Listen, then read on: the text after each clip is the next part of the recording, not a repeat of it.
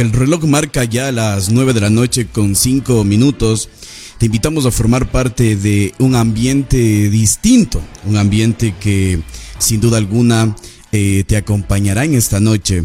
La consigna para que formes parte del programa, la consigna para que seas tú el invitado principal de este programa, recuerda y tenla siempre presente. Cada que nos escuches, cada que sepas que estamos al aire, nunca, pero nunca tienes que mirar atrás.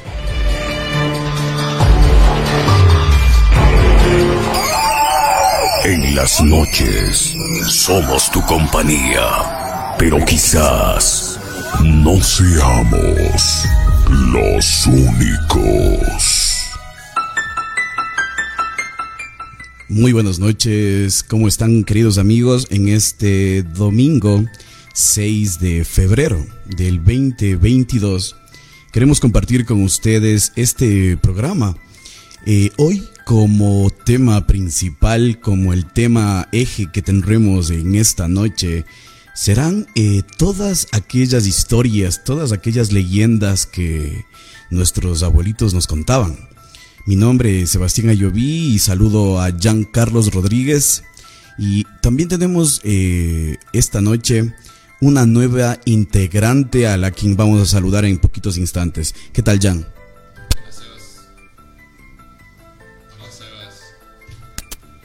Hola Sebas, ¿qué tal? Eh, nada, feliz de acá de poder estar en un nuevo programa para dar a conocer las leyendas, cuentos y más misterios que nuestros abuelos en una u otra manera nos han contado alrededor de acá de Baños de Guasanta. Y como les había dicho al inicio del programa, hoy tenemos la participación de nuestro querido refuerzo ella es Odalita Hernández, a quien saludamos y damos la cordial bienvenida. ¿Cómo vas, Oda? ¿Qué tal? ¿Cómo están? Qué gusto poder acompañarles a estas horas de la noche, a toda esa gente que nos gusta, porque me incluyo, todo lo que es lo paranormal y las historias de nuestros abuelitos que nunca faltan. Esta noche va a estar de, de miedo, por decirlo así. Así que les invito a que se queden escuchándonos en este su programa. Odalita, ¿cuál es el número del WhatsApp Olímpica? Qué buena lección. A ver, la gente que, la gente que nos está escuchando va a poder formar parte de este programa enviando sus historias, sus audios al 0961 966 300. Repetimos 0961 966 300. Ese es el WhatsApp Olímpica. No me juegue ahí con eso que me está haciendo ver luces, literal. A ver, eh, vamos a empezar como siempre, como todos los programas, con eh, la historia que va a abrir el telón de este su programa No mires atrás a través de la señal de Olímpica. No mires atrás. Estaba entrando a la primaria cuando mi papá tuvo unos problemas legales, un mal negocio, una mala apuesta que terminó con su hasta entonces mejor amigo, mi padrino, huyendo de la ciudad llevándose consigo todo nuestro patrimonio, pero además dejando a mi papá por confiado en terribles problemas legales, problemas por los que tuvo que pagar con dos años de su vida en la cárcel. El golpe fue muy fuerte, repentino para nosotros, y mi mamá tuvo que volver a trabajar para poder mantenernos en ese entonces. Mi madre, que había dejado la universidad para cuidarme y apoyar a mi papá en sus negocios. Dejó sus sueños profesionales para apoyarlos a alguien más, como era más común en ese entonces. Mi abuelita Vicky era la única familia que teníamos en la ciudad, la mamá de mi papá. Pero ella era ya muy mayor y sin embargo nos ayudó como podía. Gracias a ella no nos morimos de hambre aquellos primeros días y gracias a ella mi mamá pudo trabajar. Duró semanas buscando trabajo, y un día recuerdo que me dejó en la escuela y se fue a otra entrevista. Ese día ya no teníamos dinero ni para mi lonche. Mis amigos me compartieron del suyo. Cuando salí de clases no estaba mi mamá, estaba mi abuela. Caminamos despacio a su casa, a su paso. Mi mamá llegó hasta pasadas las nueve de la noche, contenta, con una sonrisa de oreja a oreja. Había conseguido trabajo como mesera y por fin podía tener algo de tranquilidad, pagar las deudas que se empezaban a acumular, pagar un abogado para mi papá. Aunque en los turnos de la mañana las propinas eran mucho menores, ese era el que le permitía dejarme en la escuela y pasar por la tarde a recogerme a casa de la abuela, ayudarme con la tarea, preparar la cena, dormir temprano, despertar más temprano para hacerme desayuno. Y bueno, comenzábamos a acostumbrarnos a esa nueva dinámica, sin las facilidades de antes. Y entonces llegó esa noche, esa noche en la que cubrió el turno de una de sus compañeras. Necesitábamos el dinero. No dudó en aceptar la propuesta. Le avisó a la abuela que doblaría turno. Le pidió por favor que me cuidara esa noche y la abuela, a regañadientes, aceptó. Yo pensaba que le molestaba un poco que yo invadiera esa intimidad, y es que mi abuela era una mujer muy reservada. A pocas personas dejaba entrar a su casa, y menos a nadie a las habitaciones. Nunca nos habíamos quedado ahí ni en otro tipo de emergencias. Pero de verdad creo que necesitábamos tanto el dinero en aquel momento que mi abuela lo sabía y no se podía negar. Aquella tarde me dio a escoger lo que íbamos a cenar. Me contó historias de cuando era joven. Hasta me dejó ver televisión un buen rato, aunque detestaba el sonido de fondo. Esa tarde noche fue una abuela más normal, por decirlo de alguna manera. Como las que tiene toda la gente, supongo. Me llevó hasta una recámara. Estaba perfectamente amueblada, como si perteneciera a alguien, como si alguien durmiera ahí todas las noches. Este es el cuarto de mi hermana, me dijo, y anticipando mi confusión explicó. Mi hermana se murió hace mucho tiempo y no le gustaba mucho dormir aquí. Pero la verdad es que no es tan malo. Te la enseño, pero no te puedo dejar aquí solito. Perdóname. Vas a tener que dormir conmigo. Pero si quieres pon tus cosas aquí. Aquí ponte tu pijama y cuando estés listo, vienes al cuarto a dormir. Aunque estaba chiquito, la verdad, ya ni siquiera dormía con mis padres, así que no me atraía para nada la idea de dormir con la abuela. Pero mi mamá me había dicho que necesitaría que yo también pusiera de mi parte, así que lo hice.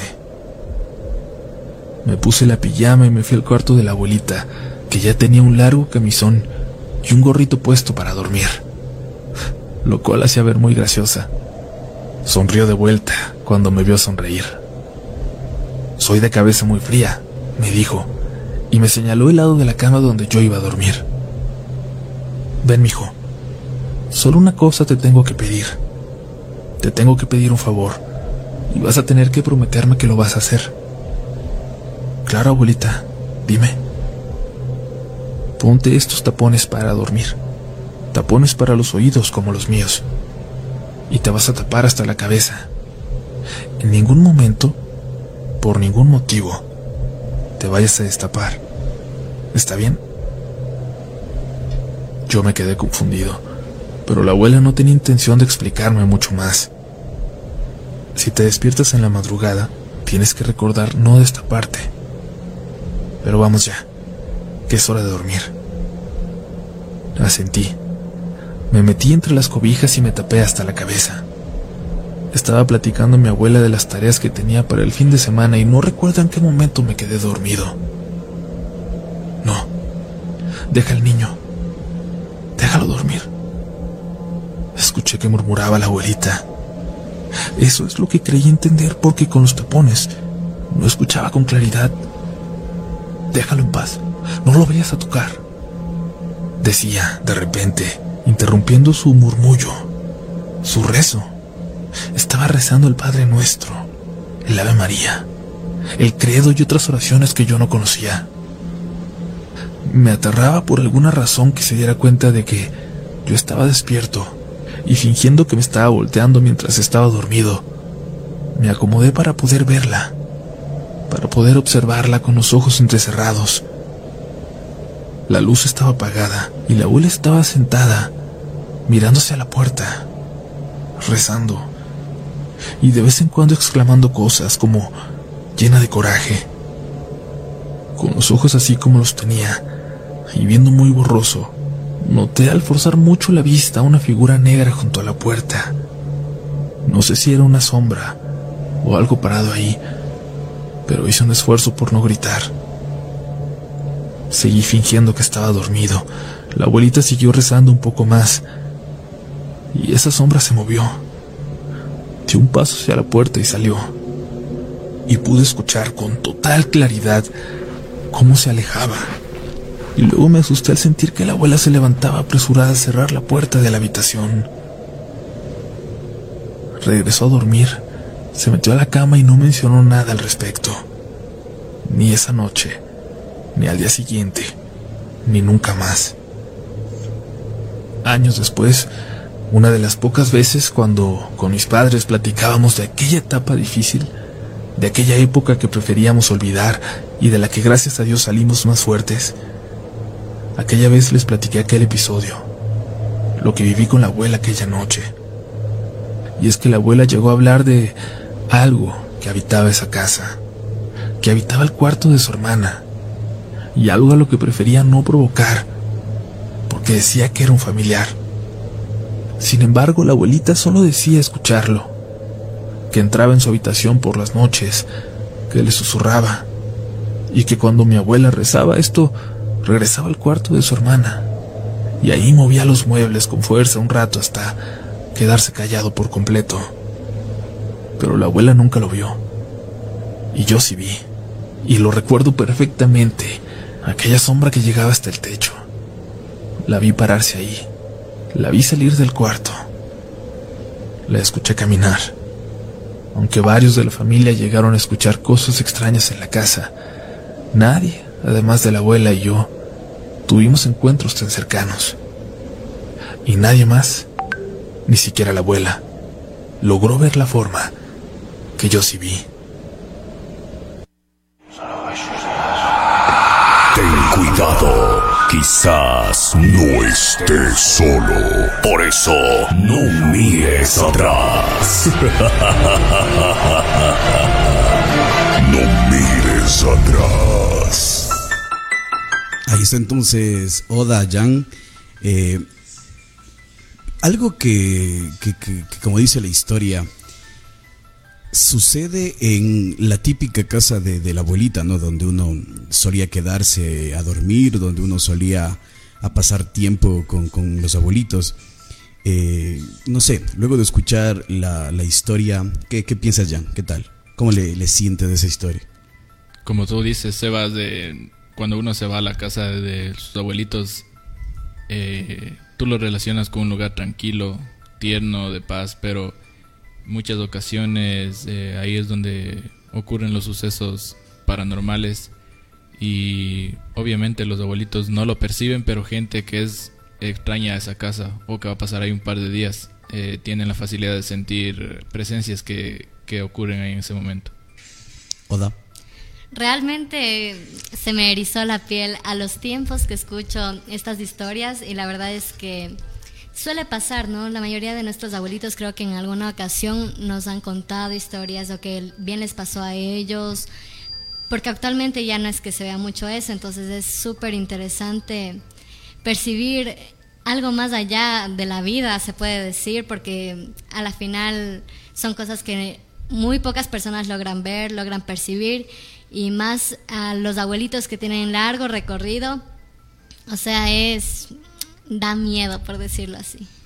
Eh, así como, como dice el título ¿no? de- del programa de hoy, empecemos nosotros porque ya tenemos eh, audios, ya tenemos historias que nos envían al WhatsApp Olímpica, que es el 0961 966 300. Es el WhatsApp Olímpica. Antes de sacar al aire ya los audios de la gente que está compartiendo esta noche, eh, Jan, sería interesante que, converse- eh, que empecemos nosotros contándole a la gente, en tu caso, ¿cuál ha sido esa anécdota, historia, leyenda que, que te contaron tus abuelos?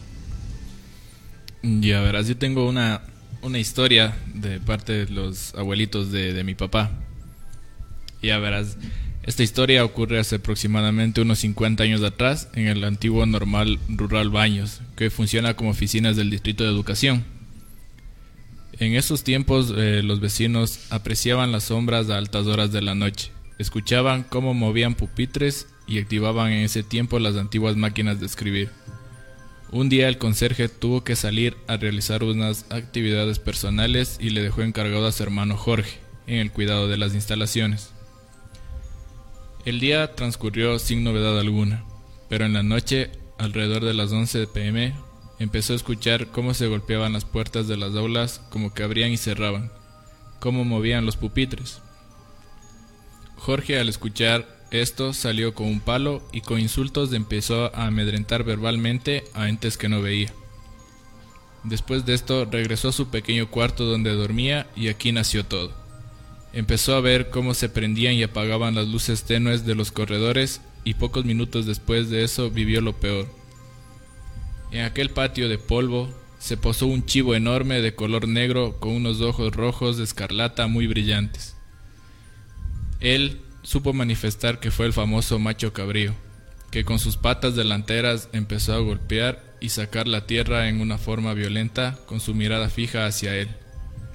Jorge cogió el machete que tenía en el cuarto y golpeaba contra el piso y las paredes para asustar a dicho animal. Todo eso transcurrió alrededor de entre las 2 y 5 de la mañana. Cuando amaneció, Jorge movió la cortina con un poco de temor y vio al patio.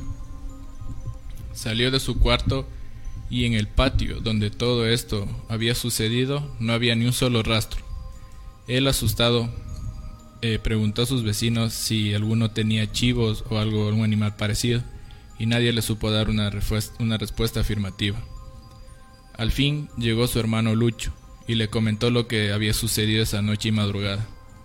Pues Luchito le contestó que los vecinos también siempre le hablaban de cosas que se movían o sonidos que se escuchaban dentro del colegio, pero don Luchito manifestó que nunca en la vida había vivido dichas experiencias. Oda, ¿qué tal? Da miedo. Menos mal. No sé yo qué haría si hubiera estado en esos tiempos que se te asomaba el cuco donde sea. Sí, no. Eso, eso les decía Oda la anterior semana que eh, una licenciada que justamente hoy tenemos un libro que vamos a, a leerlos, algunas historias. Ella tiene y había recolectado full historias de, de, terror de sus alumnos en el técnico Baños. Ella contaba y decía que qué interesante y qué cambiado ahora es Baños, porque ahora Baños es mucho concreto, mucha luz, todo el mundo tiene emprendimientos, que está bien, ¿no? Pero hay mucho, la diferencia y puedes consultarle a tu abuelito, igual Jan. Antes era todo monte. Solo monte, maizales, todo oscuro. Eh, recuerdo que, que incluso el tema de las luces era puesto por los mismos abuelitos, ¿no? Una estaca y un, un alumbrado hechos manualmente un foco, algo, porque ¿qué postes de luz? Entonces, ahí creo que le daba rienda suelta con más tranquilidad a este tipo de, eventos. Claro, incluso antes es, es, el típico, ¿no? Que todos los colegios fueron construidos bajo cementerios. Bajo cementerio. Había un colegio de monjitas por aquí que, que escuchaba que... Ah, había una leyenda ahí que estaba, estaba encerrado el cuerpo en un baño, no sé si escuchaban alguna vez, de una monjita. Entonces, y, claro, luego fui a Riobamba y tenía compañeras que también estudiaban allá en, colegios eh, religiosos y te contaban la misma, ¿no? Justamente. sí, es que la típica que está sobre, sobre esto. Vamos a, pasar con la primera historia de, de, nuestros queridos oyentes que ya están con nosotros. Y nada, vamos a escuchar qué, qué nos dice este audio. Porque tenemos otra historia acá. A ver, vamos con esta historia primero. Buenas noches, quiero compartir un suceso que pasó. Eh, mis abuelitos siempre decían que por las quebradas del Tunguragua siempre bajaba una procesión de esqueletos que traían túnicas y tocaban tambores. En sus manos traían luces verdes. Era tanto el terror que nadie se atrevía a salir y cada luna llena pasaba lo mismo. Me dijo que parte de la luz que traían en sus manos eran huesos y cargaban un ataúd en el que se asentaba una criatura infernal. Atentamente JC Arcos, el lugar exacto donde ocurrió era Juive. Dicen que también el sonido de los tambores era muy siniestro. Eh, Alexander Caiza dice, buenos, eh, buen programa, saludos desde Riobamba. Ahí está entonces. ¿Has escuchado? Esa historia la escuché de, de, de mis abuelitos, justamente, así que 100% real. Pero me dieron otro dato que, que dice que era sobre los curiosos, que pasaba esa procesión y que si uno por curioso regresaba a ver en la ventana, ahí se daba cuenta que llevaban, como dice, los huesos de las personas en vez de las antorchas, por decirlo así. Así súper extraño. Sí, eh, ¿Te acuerdas igual, Jan, que, nos contó el anterior invitado que teníamos aquí, que igual había presentido una, una especie de procesión? Justo por la... ¿Por, el zoológico? Ajá, lo hacía. Entonces, que no serán curiosos. Sí, decían que aquí hay una igual del tema de la procesión. Voy a, a, ver si la puedo encontrar.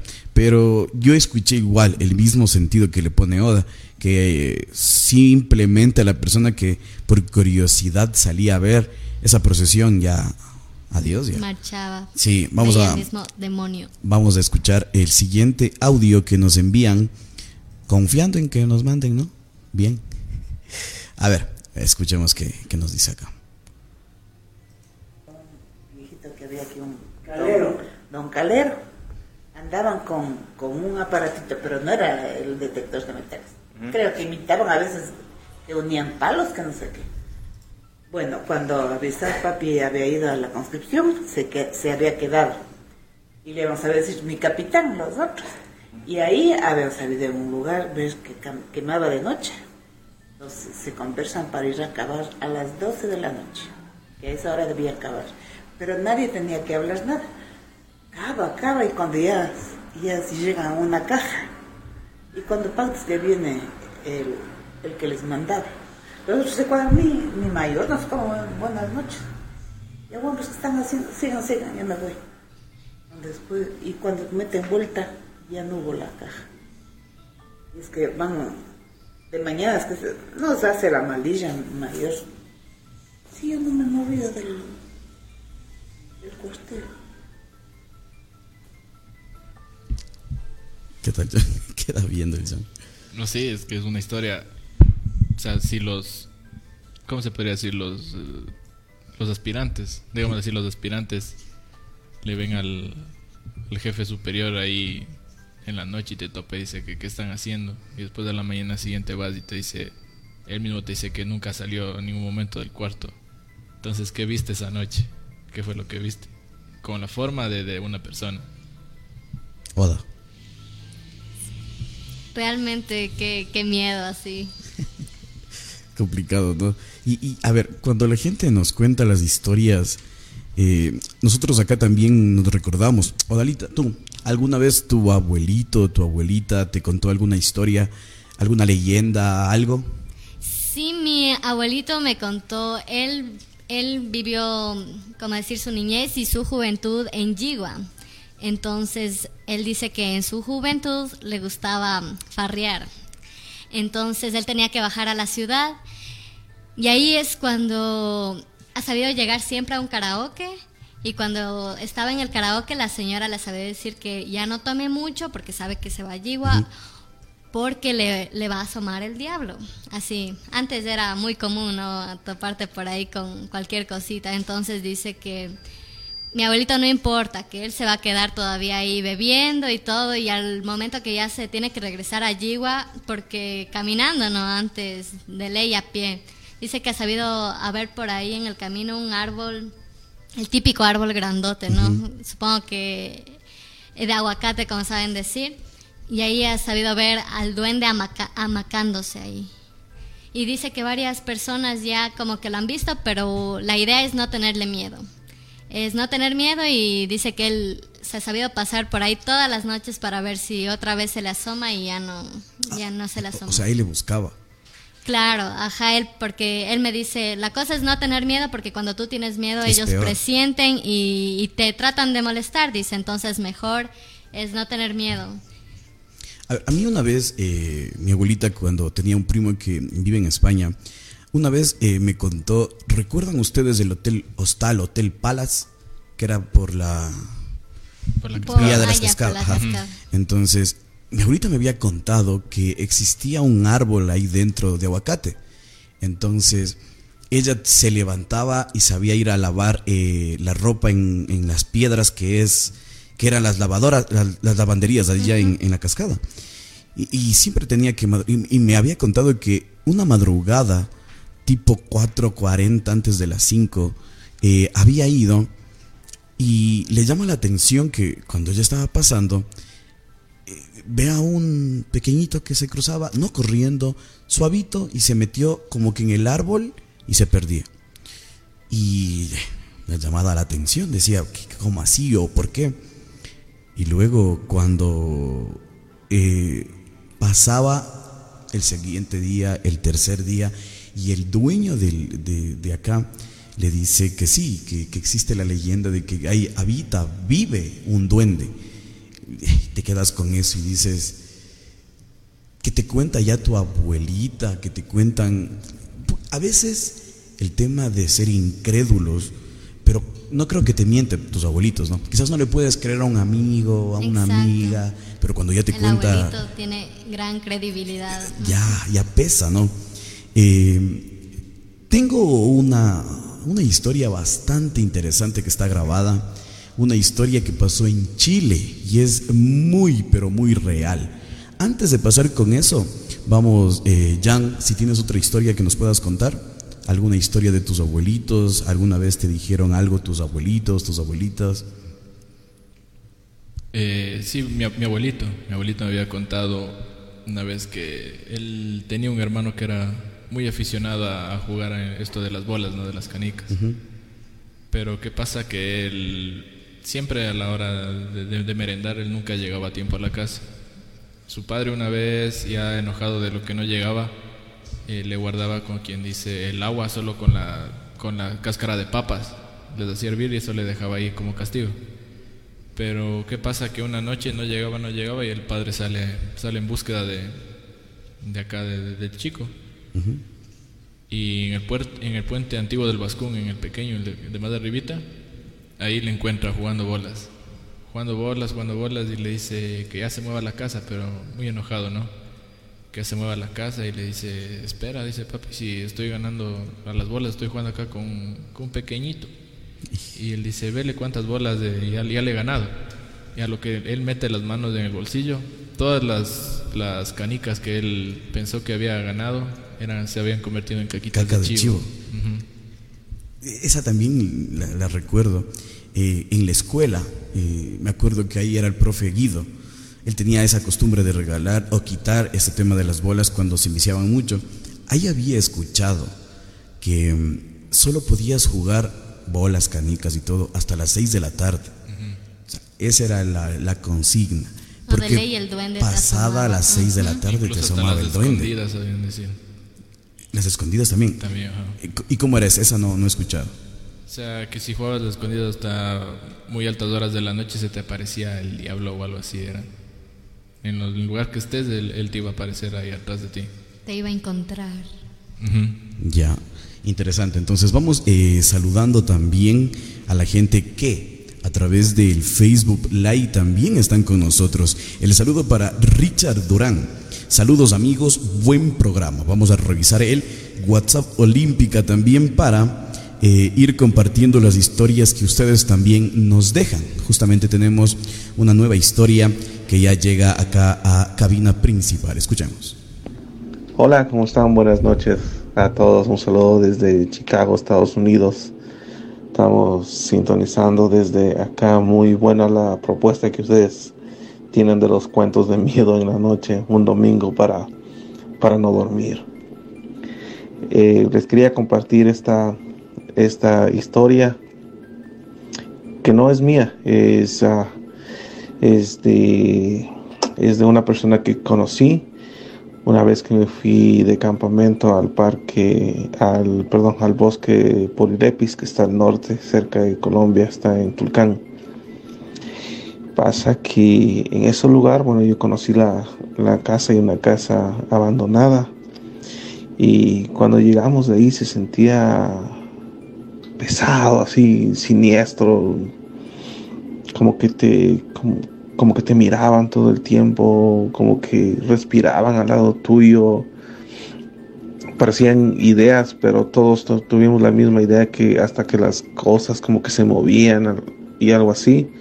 Así que le preguntamos al señor que nos llevó para allá que cuál es la sensación, por qué la sensación esta y me dice que esa casa ha estado abandonada desde hace muchísimos años, no se estaba cayendo, ya estaba, mm, sea, vieja, bien, bien vieja, una, una casita tipo de rancho, así como de teja nomás. Había cositas dentro, unas mesas, unas camas viejas, pero ya cayéndose todo. Entonces nos cuenta Señor que hace muchos años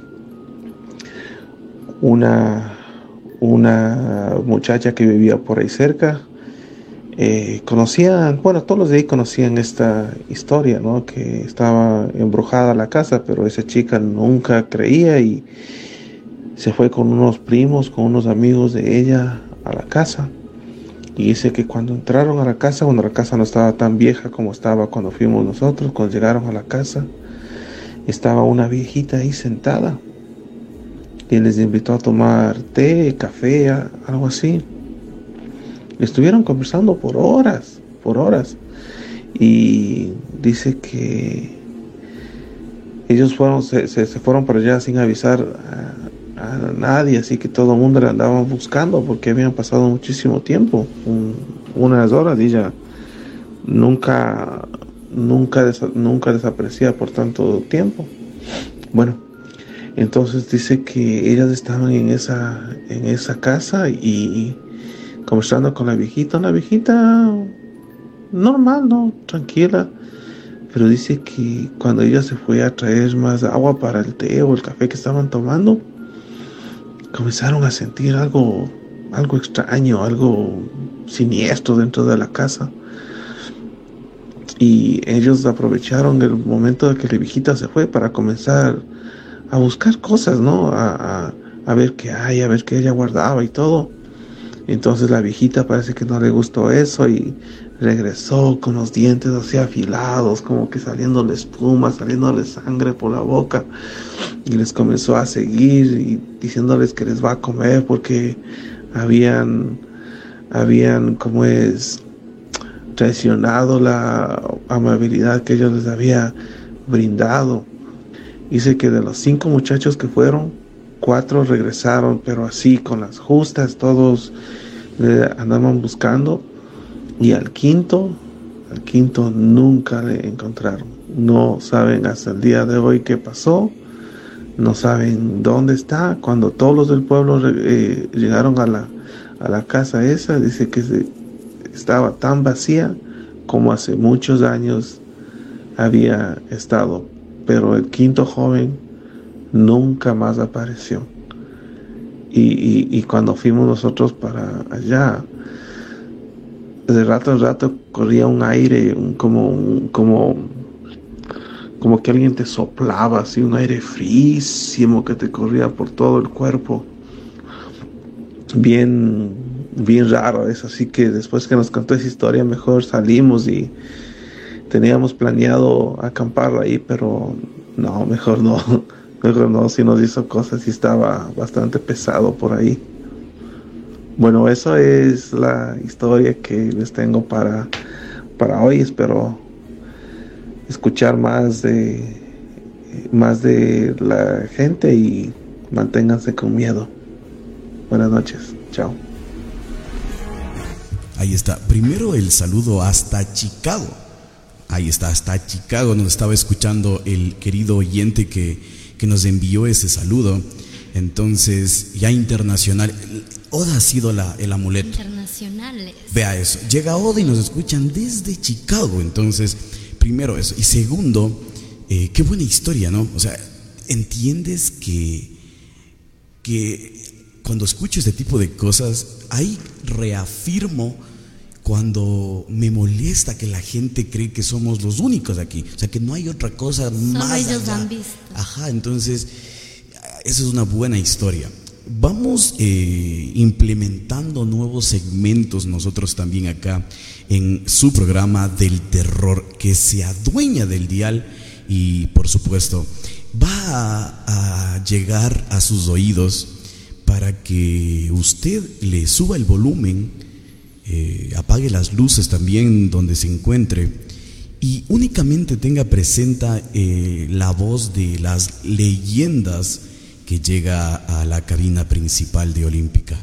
Que tengan un momento bastante ameno. Acaban a contar justamente el relato oficial de la historia que teníamos ahí media ambigua con esto de la procesión y cómo era. Así que eh, la voz de las leyendas acá en su programa No mires atrás.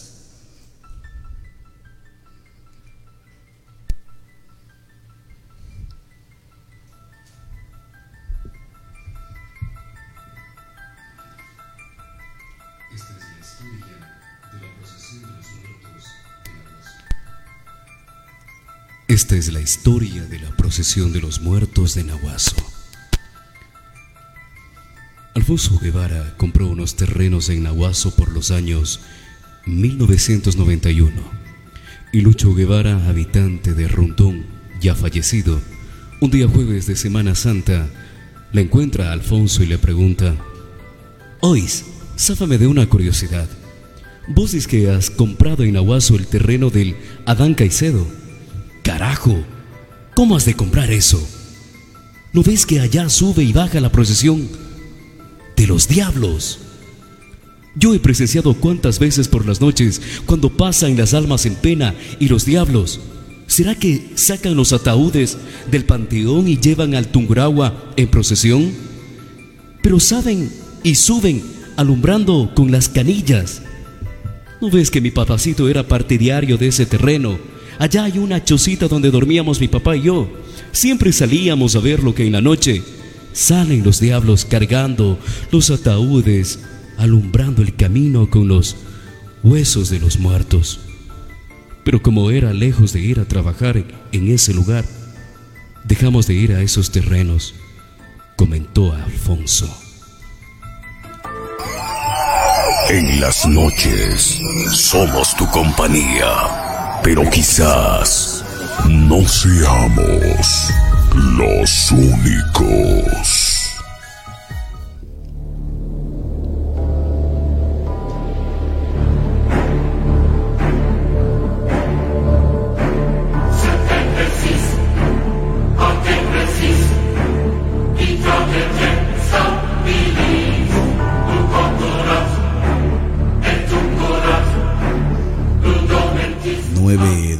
Con 43 minutos a través de la cabina olímpica 96.1, 96.3 FM y a la gente como el amigo que nos está escuchando fuera de nuestro radar. Ahí el saludo cordial también por la www.olimpicafmradio.com y también en el Facebook Live. Ahí nos están observando.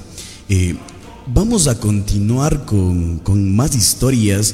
Eh, las historias que nuestra voz de las leyendas nos está contando son historias reales, son historias que fueron recogidas, recopiladas en un libro que, que agradezco a la Lice eh, Salazar me pudo entregar para poder formar parte también hoy en nuestro programa. Vamos con una nueva historia igual que tiene relevancia con el tema de estas famosas procesiones que, por supuesto, los abuelitos nos contaron. Y la procesión de los muertos. En Rondón, por las noches siempre salían a jugar los niños del lugar, ya que todos eran amigos. Cierto día se quedaron jugando hasta las 11 de la noche, cuando de pronto salió de uno de los caminos más oscuros una procesión como la de los católicos, con luces y faroles. parecía que venían una muchedumbre, con murmullo, como que rezaban o lloraban, y traían sus faroles de varios colores, amarillos, rojos, azules.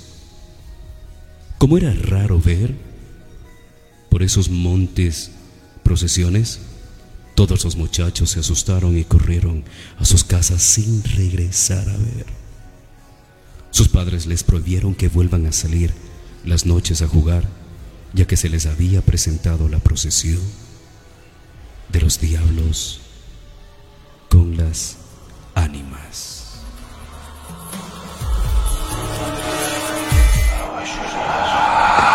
Ten cuidado, quizás no estés solo. Por eso, no mires atrás.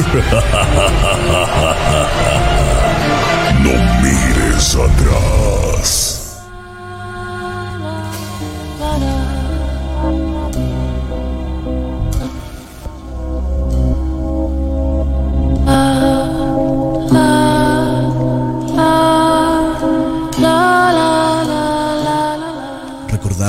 Siempre que eh, no estamos solos en este vasto mundo y siempre que, que usted eh, se encuentra escuchando nuestro programa, siempre debe recordar que no debe mirar atrás, por nada del mundo tiene que mirar atrás, ya que No mires atrás. no será la única compañía que usted tenga.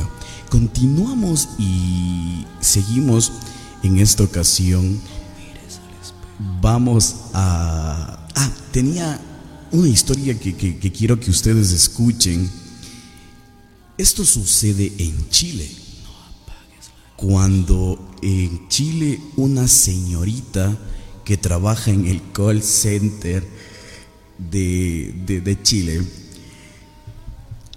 necesitaba eh, en una fundación que, que necesitaba tener miembros en la fundación, tener más gente que puedan aportar porque era una fundación con beneficios solidarios de niños. Se da a cabo esta, esta, esta historia que causó revuelo en Chile y que la verdad deja impactado a más de uno. Ese es el contexto, no les cuento más para que puedan disfrutarla y le van a coger el tino rapidito a la gente que nos está escuchando. Mucha atención con esta historia. Es una historia real y tiene que ver justamente con personas de la tercera edad, con los abuelos. No mires atrás. Hello. Hello. Sí, Hola, buenas tardes. buenas tardes. Mi nombre es Nilda Bustos y soy voluntaria de Fundación Niño y Patria. ¿Con quién tengo el gusto? Gonzalo Vargas. Don Gonzalo, ¿cómo está? Bien usted. Resfriada. Don Gonzalo, ¿se nota? Cuénteme. Don Gonzalo, ¿usted conoce Fundación Niño y Patria? Así es. Gonzalo, nosotros lo queremos invitar a formar parte de esta red de socios. Le cuento cómo canalizamos la ayuda.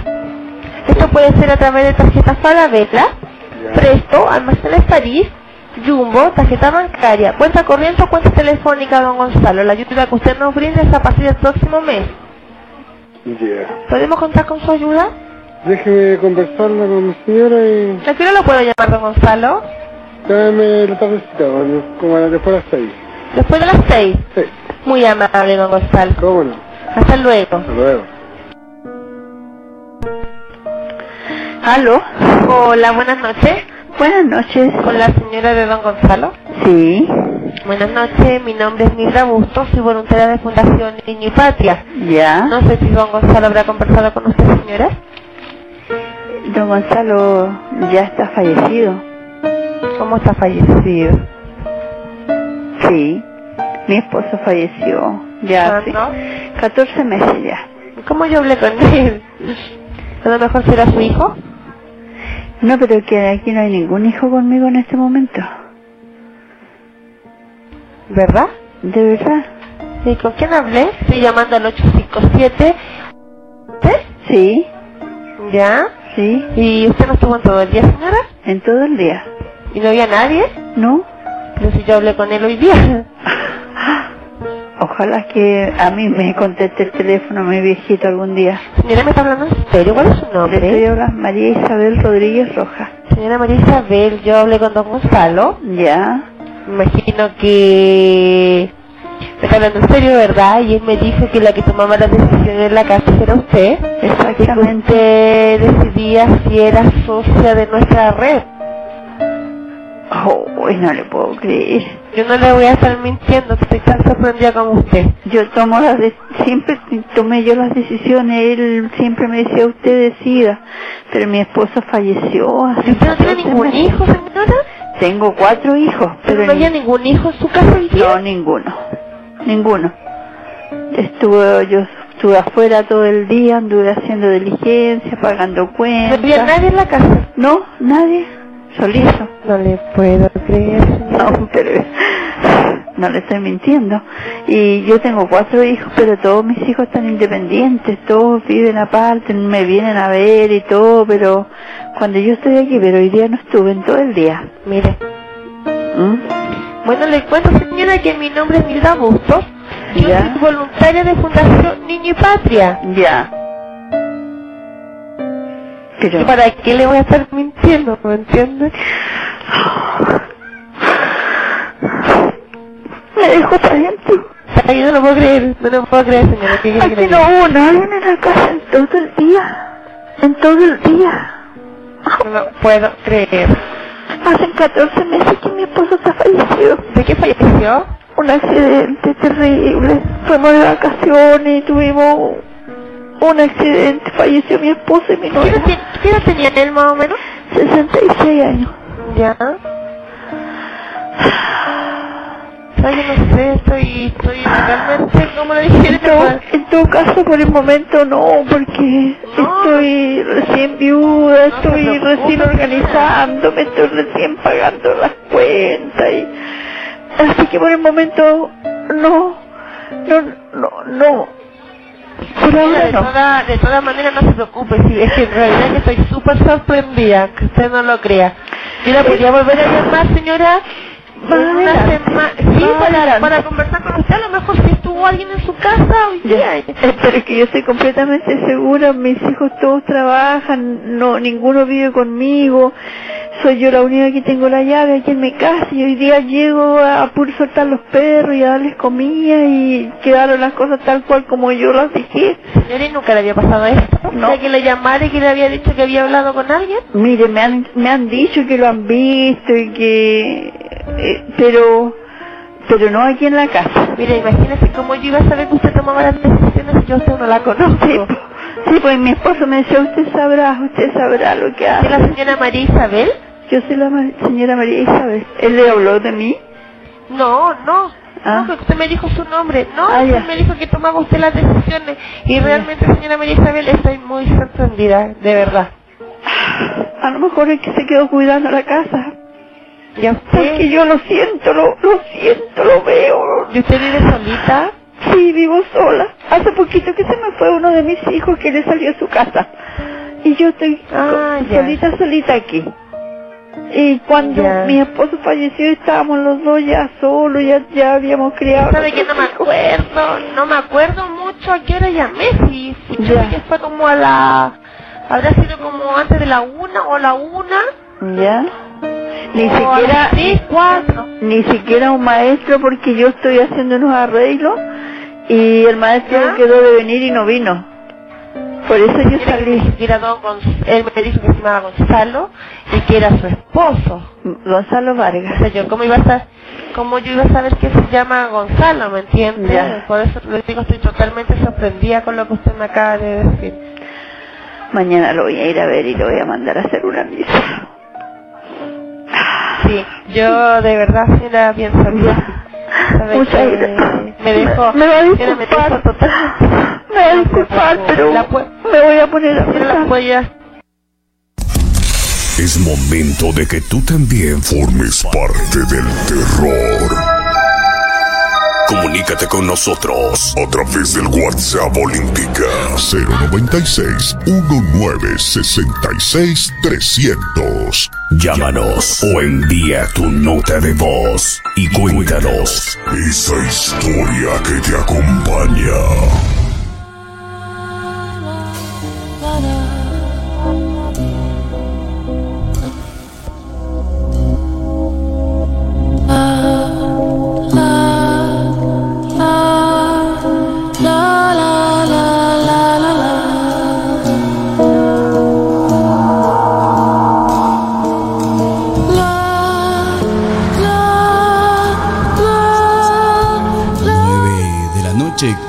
55 minutos. Es la historia que les había dicho. Sale a la luz luego de 12 años. eh, esta chica eh, de apellido Bustos es la que contesta la llamada. Eh, les había dicho, un youtuber, un creador de contenido, logra contactarse con ella y le pregunta cómo vivió ese momento, ¿no? Y ella le explica que al inicio quería creer que es mentira, pero volvemos a esto. ¿Cómo dudas, decía ella, de una persona así, de una viejita? ¿Cómo dudas de que va a estar mintiendo que se le murió el esposo? O sea, con eso no juegas. Entonces, es muy interesante esa llamada porque eh, cuando se, al inicio, él, es él el que contesta, es él el que habla, entabla una conversación. Porque no es lo mismo que quizás eh, esté un sonido mientras estaba hablando, ¿no? Entabla una conversación con, con la chica, le responde, le dice sí. Y bueno, también hay una parte por ahí, le veía a Oda que regresaba a ver a, su querido. Aparte del terror, hay una parte incluso hasta un poquito sentimental y amorosa cuando dice, incluso hasta fallecido, digámoslo así, él dice, ¿no? Mi esposa es la que toma las decisiones. Es de ella la que siempre tomaba las decisiones. Cuando ella dice, ojalá algún día a mí él también me llamara. Me responda. ¿Qué tal eso? Súper fuerte, la verdad. Me pongo en el plan de la señora también, al final, escuchar su llanto y de alguna manera pensar también que si él estaba habitando todavía en esa casa, tal vez de alguna manera le está cuidando o quiso hacerse presente con su esposa, pero no directamente. Es algo súper raro, ¿no? Pero al final eh, me parece que dice que le va a hacer como una misa, ¿verdad? Claro, le llama la atención. Entonces ella piensa que el espíritu de su esposo debe estar todavía rondando por ahí o que todavía no, no puede descansar, tal vez porque vio el sufrimiento de su, de su esposa al, al no estar con ella. Sí, es una historia bastante choqueante y a la vez conmovedora con, con todo lo que, lo que está involucrado, ¿no? Eh, igualmente la, la esposa decía que había mucha gente que le veía a don Gustavo rondando por ahí, no era solamente en la casa. Eh, se podría decir que es un alma que estaba todavía penando, ¿no? O también saben decir que no les dejan descansar en paz, no les dejan que pasen al otro lado, que al otro mundo. Por eso ellos se quedan acá como atados a esos sentimientos familiares, esos lazos. A través del WhatsApp Olímpica del 0961 966 300, usted puede compartir con nosotros esas historias que sus abuelos le contaron. El saludo cordial también para Pato Mena, nos está escuchando ahí y está atento. Él nos debe una historia por vivir por el cementerio. Él cuenta que tiene una historia que asegura Dice, es un refuerzo esa historia. El día que yo cuente su historia van a tener 100 puntos de rating, me dijo. Así que el saludo para Pato. Vendrá, vendrá. Vamos a, a invitarlo para que venga a contarnos esa historia que, que todavía le, le persigue, decía. Vamos a, a ir con eh, la voz de las leyendas que esta noche nos acompaña en Olímpica para compartir con ustedes esas historias que son reales y que han quedado plasmados acá en, en este eh, libro. Así que vamos a continuación con la siguiente historia. La loca viuda y los borregos. Emiliano Guevara, cuando vivía en Runtún, siempre al atardecer llevaba a su casa unos borregos que él tenía. Al cruzar un callejón oscuro, observó a una mujer alta que bajaba caminando por el lugar. Sin poder esquivarla, se encontraron frente a frente. La misma que le dijo, dale gracias a que has estado con los borregos porque si no, hoy mismo te llevaba. Regresándole a ver y mostrando unos grandes colmillos, se dirigió a la laguna de Rontún, donde desapareció esta criatura diabólica. El hombre persignándose llegó a casa muy asustado a contar lo que le había sucedido. El terror en la cabina de Olímpica, como cada domingo. Dorime, interrimo ad appare dorime, ameno, ameno, lancire, lanciremo, dorime, ameno,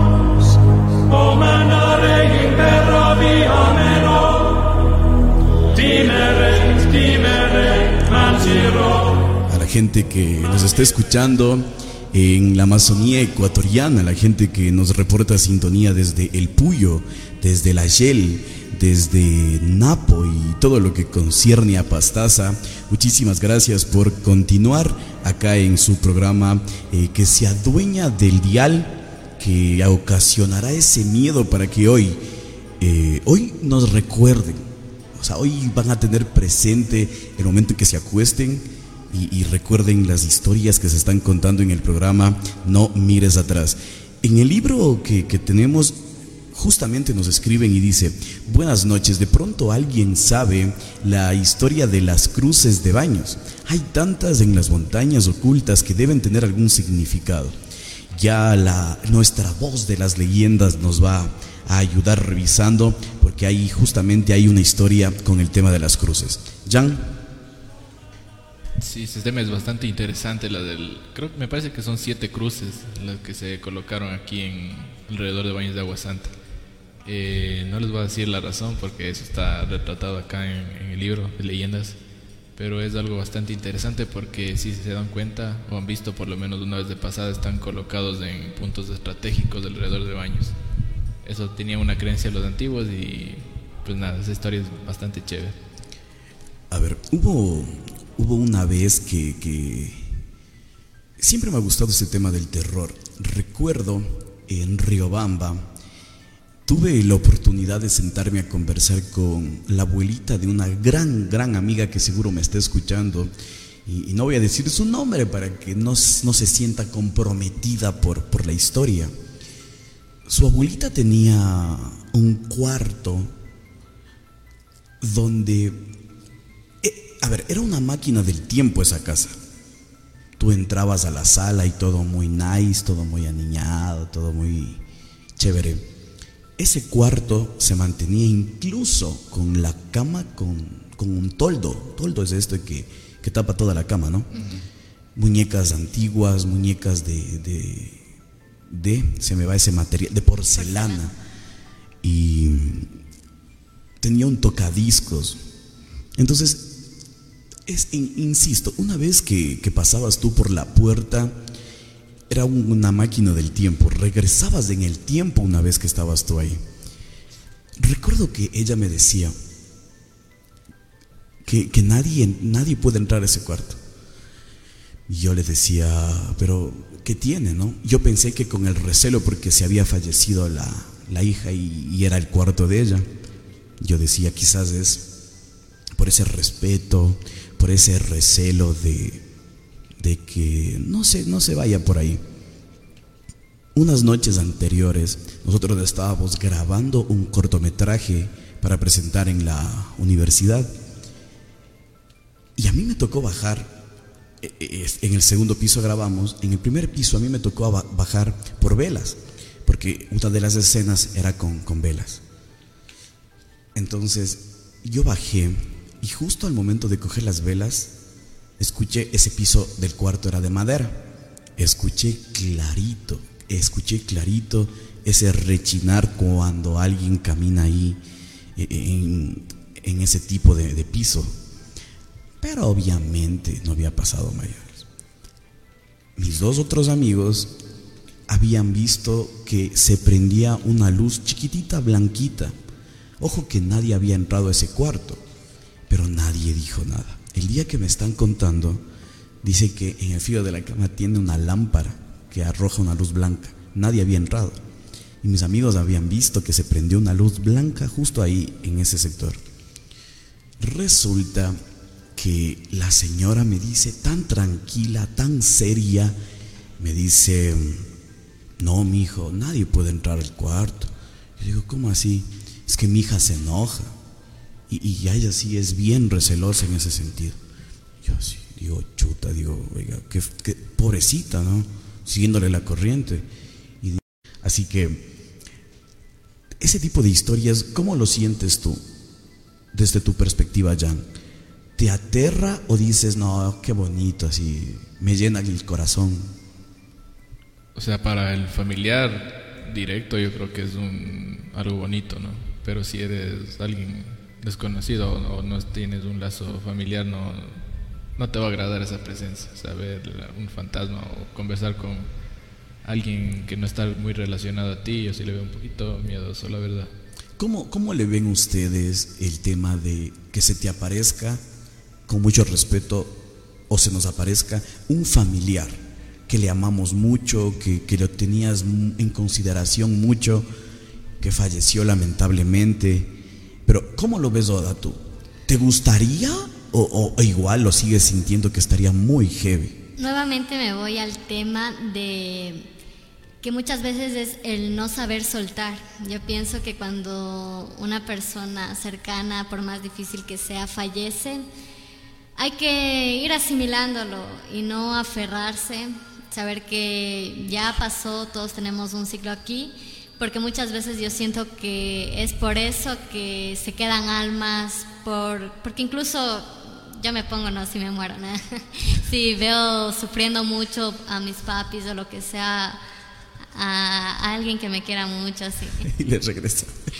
que le veo súper mal, incluso ni yo quisiera ah, pasar al otro lado por el hecho de, de saber que les estoy haciendo falta. Entonces, imagínese que la señora está hablando con la hija, siento que es más de esa fuerza de atracción de entre almas, porque a la final es un alma y la señora también, hay esa conexión de ambas partes para no soltarse aún. ¿Cómo le ves tú? Ahora, eh, escuchando esto de las ataduras familiares y todo, yo me acuerdo de una historia bastante personal. Eh, cuando fallecieron mis abuelitos, eh, bueno, me acuerdo que mis tíos y mis tías, o sea, obviamente sufrían bastante por lo que recién fallecieron. Eh, ellos vivían acá por el barrio de Los Pinos y me contaron que teníamos un vecino que igualmente ya falleció. Él estaba, estaba manejando su auto, estaba manejando su auto y eso en la noche, ya cayendo la madrugada, eh, les vio a mis abuelitos ahí en la- a un lado de la carretera. Ellos dicen que estaban caminando normal, caminando normalmente y le hicieron detener el, el- auto. Ellos se pegaron y por decir el nombre como Don José, ¿no? Don José, buenas noches, ¿sabe qué? Necesito que me haga un favor. Y el vecino dijo, claro, o sea, con gusto porque eran bien llevados. Dijo, necesito que le digan que ya me dejen descansar, dice. Que nos dejen descansar, que estamos bien, que todo debe estar tranquilo y todo. Y él, o sea, en la inconsciencia de ese rato dijo, claro, yo les digo. Y él siguió caminando, o sea, siguió manejando. Pero unos, un pasar de minutos él se dio cuenta que mis abuelitos ya habían fallecido. Ellos habían fallecido ya. Ya un par de, de- años, de meses atrás habían fallecido y se habían contactado con él a decir eso. De esa impresión el, eh, nuestro vecino cogió, se dio la vuelta, regresó acá a, a Cabaños de su casa, guardó el- su carro y a la mañana siguiente vino a, a comentar que les había visto a mis abuelitos y que ellos les habían dicho que por favor ya les deje, o sea, se les deje descansar para poder pasar tranquilos al otro lado. Oda, queda viendo, Dalit. Así, hoy no se duerme. Hoy no sé, ese es el hashtag, ¿no? Hoy no se duerme a través de la señal de Olímpica. Eso te decía, ¿no? Que, que, que, que esas experiencias, he tenido muchos amigos, no la he tenido yo, en la cual eh, pasa que tienes ese contacto por poco físico con, con, un fantasma. Y había escuchado cuando estaba en la escuela que justamente por atrás de la eh, vía a la cruz había esa historia, ¿no? Ahí, ahí había fallecido un, un señor, un, un viejito, y yo escuchaba que hubo una persona que fue a caminar, que fue a hacer senderismo, y él juraba y rejuraba y recontra que afirmaba que había conversado con él. Él no sabía que había muerto este viejito, ¿no? Que les cuento. Porque era una persona que, siento yo, eh, estaba abandonado, no sé. Pero él afirmaba que le había encontrado, que había conversado con él, que le había dicho sí, qué tal, y toda esta situación, ¿no? Y que luego enterarse que estaba muerto, o sea, luego te- se entera él que estaba muerto, que había fallecido, y dices, ¿cómo? O sea, pasa. Porque ya vamos a tener un programa especial para también hablar del tema del poltergeist, que es las manifestaciones no físicas de un ente, sino de, de las cosas que caen, de cómo se mueven, cómo se caen las cosas, del anaquel, cómo se abren las puertas. Entonces, eh, esas, ese tipo de, de historias son bastante llamativas. ¿Tenemos esa historia de las cruces o no tenemos la historia de las cruces? Vamos a ver si, si confirmamos con esa historia de las cruces que nos están pidiendo y que la gente nos está ahí sintonizando. Nos escriben y nos cuentan su historia y también nos cuentan desde qué parte están sintonizando, desde dónde escuchan su programa del terror, ese que se adueña de el miedo en el dial. En las noches somos tu compañía, pero quizás no seamos los únicos.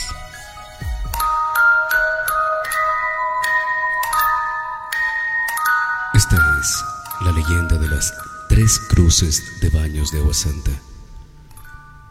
Cuentan los mayores que hace mucho tiempo atrás en nuestra ciudad existían unos seres que volaban siempre todas las noches de un cerro a otro, causando siempre enfermedades, mal aire y a veces hasta la muerte a las personas que las miraban. Estos seres tenían la forma de mujer con narices puntiagudas y vestidas de negro, por lo que se decía que eran brujas que salían siempre a la medianoche para hacer el mal. Dicen que si se ponía unas tijeras de plata en forma de cruz y si se rezaba con fe, las brujas se caían de su escoba y desaparecían, pero al cabo de un rato de nuevo volvían a aparecer. Las personas desesperadas y asustadas no sabían cómo librarse de estas brujas hasta que un día un señor que pasaba por la Tarabita hacia Iyuchi alcanzó a ver a las brujas que volaban, las mismas que hicieron que la Tarabita se rompiera, cayendo el señor al vacío. Pero afortunadamente no murió y en agradecimiento a Dios y a San Francisco colocó una cruz en ese sector para agradecer por el milagro que hizo que él viviera. Entonces las brujas no aparecieron por ese lugar por un buen tiempo. Después, moradores de la ciudad decidieron poner tres cruces más en los cerros para proteger a baños de las brujas. La primera cruz la pusieron en Iyuchi, la segunda cruz se encuentra en los tanques de Chicla y la tercera cruz está en Bellavista de Rontón.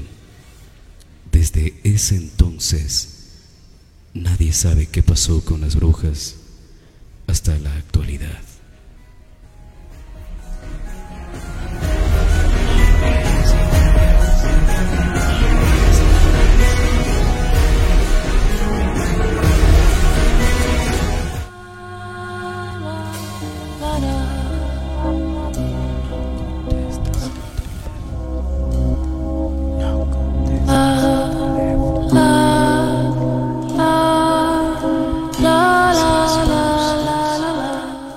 Pocas podemos decir que esta idea de poner las cruces tiene que ver como para cuidar baños. ¿Es verdad? Como una barrera, sí, para evitar que vengan las brujas. Pero sí, sí, sí, hay bastantes... Tiene bastante lógica, ¿no, no Jan? ¿Qué opinas? Son puntos estratégicos. Son puntos estratégicos donde están colocadas las cruces. Como decía acá Odalis, es para, para realizar una barrera, ¿no? Para que no puedan bajar a los sectores y se mantengan siempre alejados del perímetro de acá de. Es interesante saber cómo, cómo pueden existir este tipo de, historias, ¿no? No sé si Yoda tienes otra historia que por ahí recuerdas que, que te contaron o que, que sí, la recuerdas que te contaron, viviste de, de primera mano, no sé cómo estás con ese tema de contarnos una historia a esta hora cuando son ya las 10 y 17 de la noche. Claro que sí. eh, de hecho, ahorita que nombraron por ahí los cerritos, me acordé de una historia que me contó mi... ab- bueno, ahí en la familia se sabe, es la famosa leyenda de la familia, ¿no? Es de la hermana de, de mi abuelita. Nosotros, eh, bueno, mi abuelita tiene un terreno en el Agoyán, entonces ellos vivieron allá con mi bisabuelita y las hermanas. Y dice que la hermana de mi abuelita ha sido una niña súper rebelde, por decirlo así. que no hacía caso, que llegaba, ah, llegaba a la hora que, que quería. Y bueno, de la familia de mi abuelita, eh, todas tienen el cabello súper largo, la típica trenza larga, ¿no? Entonces dice que un día eh, la hermana de mi abuelita ha salido, pongámosle un nombre, Teresita por decirlo. Teresita ha salido a jugar, ¿no? El- con los niños y todo, pero en el Agoyán es, en el puente, justo en el puente. Ahí hay un desvío que le dicen, ¿cómo que? Eh, la ruta de los contrabandistas. Sí. Ya, por ahí es. Entonces, sí, hasta el día de hoy es medio botado por allá, peor antes. Entonces, han sabido salir a jugar por ahí por el puente. Y Teresita, ¿no? Súper desobediente, malcriada. Ya estaba regresando a la casa y se le ha asomado, se le ha asomado el diablo. Y le ha dicho que última vez, o sea que que sigue con esas conductas, eh, porque si no la próxima le va llevando y como seña de promesa que va a cumplir, le, le cortó la trenza por los hombros y hasta el día de hoy que la señora ya está súper viejita, no le volvió a crecer el cabello nunca más y es para acordarse del pacto que hizo con... O sea, que lo que el diablo le advirtió prácticamente, que si seguía portándose mal, la iba a llevar. Sí. A ver, en este tema que, que hay muchas veces escuchado que, que, que era real que te podía llevar. O sea, sí te podía llevar. Yo creo que sí. Y aparte ahorita que me acordé ¿no? del cabello largo, hay, ah, pasa muchas veces que dicen que a las niñas, a las mujercitas de cabello largo, negro y ojonas les sigue el, el, el duende por ahí. ¿Qué color de cabello tienes, Odalita? Yo ahorita eh, negro, castaño oscuro. Pero Póngale, póngale cuidado. ojona no soy. Póngale cuidado ahí. Sí, eh, el tema del duende, que, que- que igual es programa aparte, pero ahorita que lo topas está bacán que, que di- siempre se ha escuchado. Había hubo un momento, no sé si era en la costa, que se, que se hizo famoso un video en el que decía que era el duende, que tenía un nombre, que les perseguía a las mujeres bonitas, les acosaba a las mujeres bonitas, les, se metía en los cuartos de las mujeres bonitas. Entonces, el tema del duende también es interesante, que lo vamos a abordar.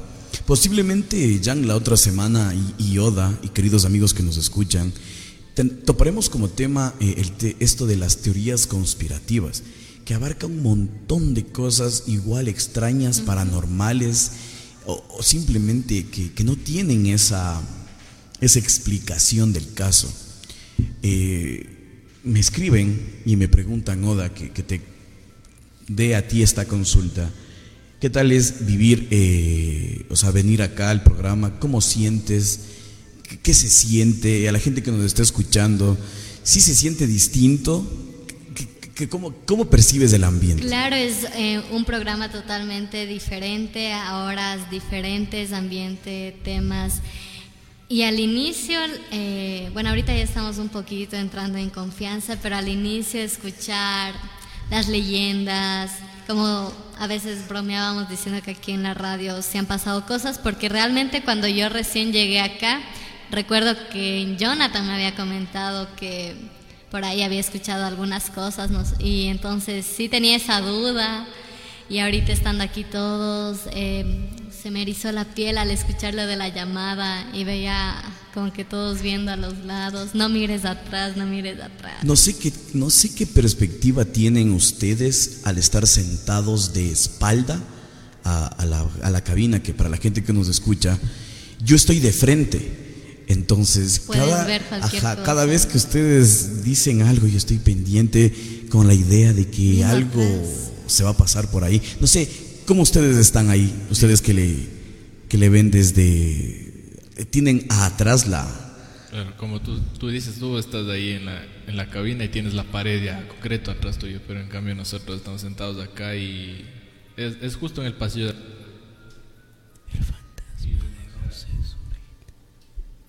El pasillo del terror de la radio Y de- claro, y de manera inconsciente, una que otra vez sí se regresa a ver atrás porque, Para ver quién llega. Ajá, porque Sí. se apaga todas las luces incluso para hacer el programa de acá. Sí, porque hay veces en las que de la nada pasan cosas acá en, en cabina también.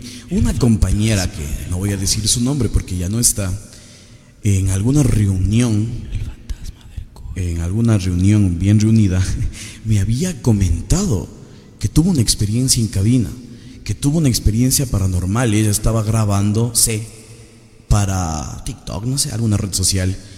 Y había sentido clarito, ella se está grabando y había sentido clarito detrás que, que- alguien le llamó. Entonces ella en el video coge rapidito el celu y, y- todos se quedaron con esa incógnita. Que creo que también serviría las anécdotas de radio porque tengo amigos en, en Riobamba que me han contado el tema de... Ah, hay una historia de Leonardo, de un amigo de Riobamba. Ellos tenían ese piso flotante que, que se lo llama a aquel piso. Las cámaras, eh, co- como son súper grandes, son de televisión, el trípode para poderte ayudar y moverlo tenía rueditas. Entonces, para que se haga más fácil el llevar y movilizarte al momento de salir al aire. Recuerdo que habían un programa de canto. El, el canal, el grupo de, de este canal y radio crearon un programa de canto como La Voz versión Riobamba, eh, versión pocos recursos, ¿no? Entonces, un programa de canto. Ese programa, yo formé parte de la producción de ese programa. Y si era cierto que cada vez que se acababa tipo 12 de la noche, que, que- se acababa cada programa, nosotros no, no nos quedábamos a, a limpiar o a desarmar todo. Nuestra función era, se cerraba el telón y nos íbamos.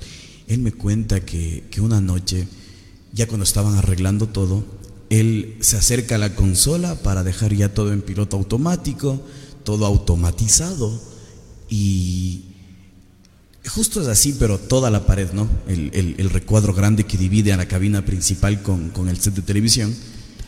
Y él afirma y jura que que eh, jura que se había movido.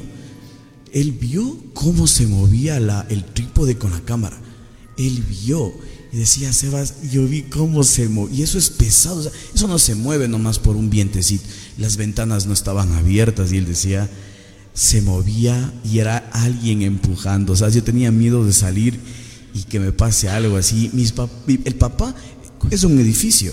El papá re lejos, así, no siquiera está. Entonces, el tema de la, de, de- de la cabina también. Hay historias en cabinas, ¿no? Y aparte que nosotros estamos de por sí como tocando el tema, abri- de alguna abriendo, forma ¿no? es invocar algo por ahí. Claro, ahorita con, con Invocar. la- con las personas que estamos acá en cabina, hace unos instantes eh, Sebas se quedó un momento en silencio porque todos regresaron a ver a la parte del pasillo justamente de lo que estábamos hablando. Y como hablábamos en el primer programa, cabe recalcar que acá en, en la primera planta antes funcionaba una sala de velaciones, así que no es nada descabellado que ocurran cosas acá. Esa Sebas- no me la sabía. Ya me Se- dio miedo. No, no te acordarás. Sebas, Sebas, ¿te acuerdas la semana pasada, mientras ya estábamos todos alistando ya para salir? Ahí, bueno, yo estaba de espaldas acá al, al pasillo. Y ella lo que ya salimos y nos llevamos a la casa, Sebas me dijo que él había visto como que una silueta pasó por la, por la recepción de la radio. Sí, y justo estábamos con, con- con nuestro querido amigo y, y, y- y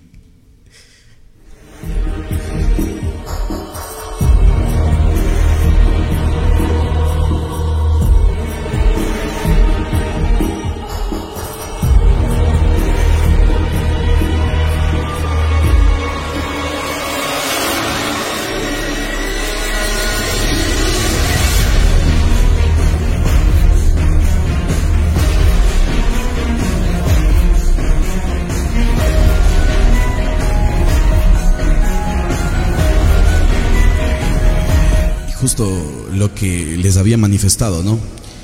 Siempre que, estamos acá en cabina principal, eh, suceden, su- siempre tiene que pasar algo, siempre tiene que suceder algo. Ahorita nos quedamos de alguna forma inexplicable fuera del aire prácticamente. Se apagaron los micrófonos, no, no funcionan los micrófonos, por eso tuvimos que poner eh, la ambientación de, de la música. Entonces es eso, ¿no? Es justamente darnos cuenta que cada vez eh, pasa algo acá en cabina principal. ¿Qué tal esa sensación, Jan? Es que la gente que nos escucha se queda y es incrédula y, dice, no, ¿qué va a ser? Por eso eh, inventamos este segmento de cada día un invitado. Hoy nuestro invitado es la voz de las leyendas. La próxima semana estará uno de ustedes que nos están escuchando y que quiera participar acá en cabina principal. ¿Qué tal esa? ¿No, no, no sientes algo? Sí, eh, te quería decir que yo, yo, yo pienso que a las personas incrédulas Más se les aparece. más se les aparece, pero con, con así como una manifestación demasiado fuerte. O sea, hay gente que cree, pero es así normal, ¿no? O sea, si creo, no me ha parecido, pero creo.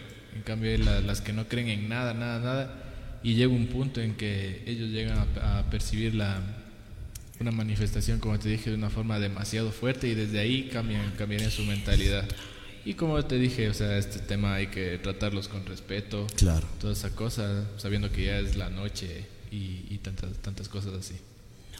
La gente que nos esté escuchando a través de la señal de Olímpica, nos está también eh, siguiendo a través del Facebook Live.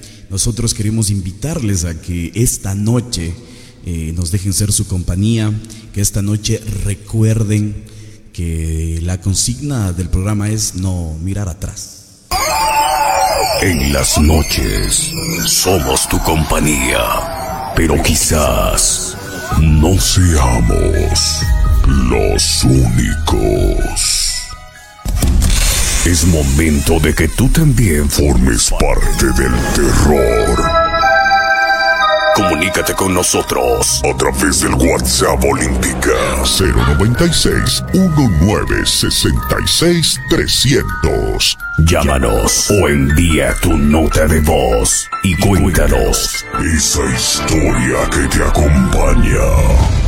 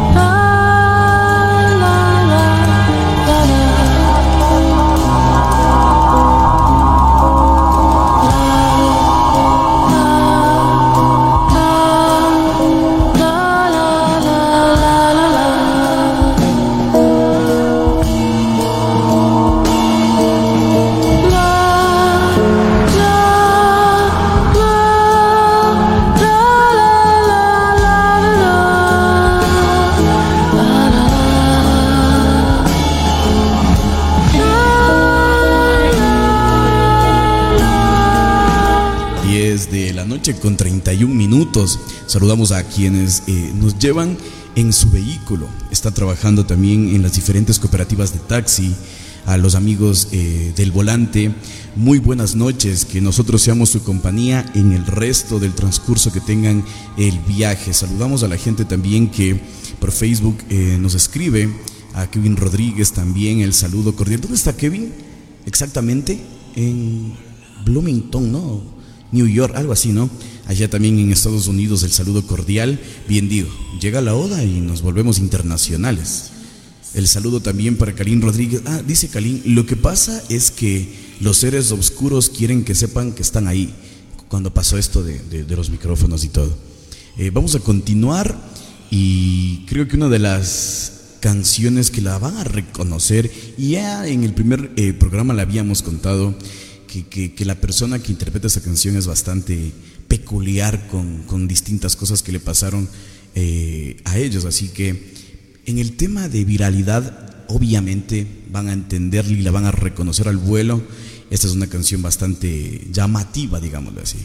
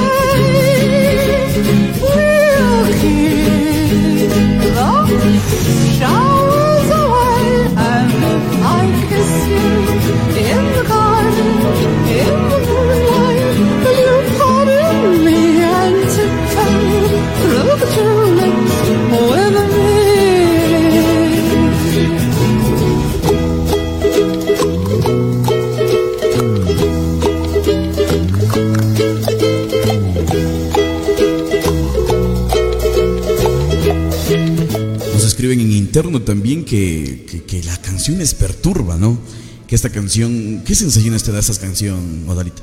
Estoy Sí, como eso- el Speedy cuando se le levanta todito.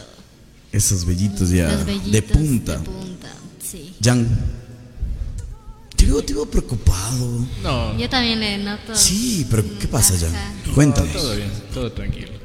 Eh, lo que lo que respecto a la canción lo que quiero decir es que mm, como decías no Eh, es un es una melodía que te perturba o sea yo tengo un punto de vista que es como que estuvieran invocando a algo o fuera parte de un culto Un de ritual. de un ritual exacto de un ritual y esa es la melodía de fondo Sí, es bastante interesante esa canción. Yo, para mala suerte, eh, había escuchado por primera vez en la noche y, y- y me pareció interesante. La persona que, que interpreta esta canción tiene una fisonomía bastante parecida a la de Marilyn Manson, si le ubican. Entonces, tiene un aspecto parecido. Y la canción dice que, que es justo para el programa, porque la canción dice que no mires por la ventana. O sea, en nuestro caso, que no miremos por esa ventana que tenemos atrás. No me hagas sacar a Sebas. Entonces, justo es. eh, queda, queda muy bien la canción. Vamos a continuar con, con más historias, más relatos. Me, hizo acuerdo una amiga en Rebamba de, de una historia bastante interesante que, que suscitó. Y. A ver, la historia es, es bastante corta, pero es buena. Llega a un punto en el que no sé si ubican ustedes, Chambo, tiene una energía bastante distinta, ¿no? Hay en- existen leyendas de, de brujas, no leyendas, historias sería, porque es real, eh, que, abunda el tema de, de la brujería y cosas así en Chambo, pero en general tiene una energía bastante, bastante oscura, una energía rara. Yo había conocido por un proyecto y, y te daba esa sensación de estar en esos pueblos de las películas de terror. Esos pueblos, mm, sí, medio raro, una sensación bastante extraña. Conocí. Resulta que Sofía, mi, mi amiga, eh, van a visitar en, en esa casa que tenía que ir a, a eh, una casa vacía. Cuando en esa casa existía un portarretratos. Entonces ella, eh, recuerdo que decía, yo entré y encontré, y lo primero que me llamó la atención era el portarretratos. Y ella decía, Seba, te juro, te juro que en el portarretratos estaba un señor, un ancianito, mi tía, porque era la casa de su tía, mi tía y el hijo, en ese entonces era un niño. Entonces, dice, o sea, su primo, su tía y ese viejito, ella creía, no solía visitarle, no solía ir donde ella, entonces no, no tenía mucha relación. Ella creyó que era una especie de algún tío, algún familiar de ella. Dice Sebas, ojo, un portarretratos ahí puesto. Pasó el tiempo y yo le dije a mi mami, le dije, mami, ¿quién es el señor que sale en el portarretrato? Y dijo, no sé, le de preguntar a tu tía. Cuando la tía le había dicho, ¿no? O sea, ¿qué, o sea, ¿qué, qué señor? ¿De qué, ¿De qué estás hablando? No, no, no entiendo. Cuando le dice, sí, o sea, hay una foto donde está el señor. Y dice, de este portarretrato hablas y le manda por WhatsApp la foto, ¿no? o sea, nada, no existía ningún señor en esa foto. Nada. Aquí viene lo, no sé si romántico, slash raro. Le dice a Sofía que le cuente qué, cómo, cómo le vio y todo. Dice Sebas, era un señor que tenía una corbata, tenía el cabello medio suco y tenía como pequitas así. Le dice eso a la tía. La tía en el teléfono como lloraba y había tenido un amorío de esos de juventud que, que- que quizás por el tiempo y las aguas ya no están. Había fallecido. Y no sé por qué se presentó ante Sofía, mi amiga, que no había estado, o sea, no tenía una buena, no, no era como que su tía favorita, la mejor de relación del mundo.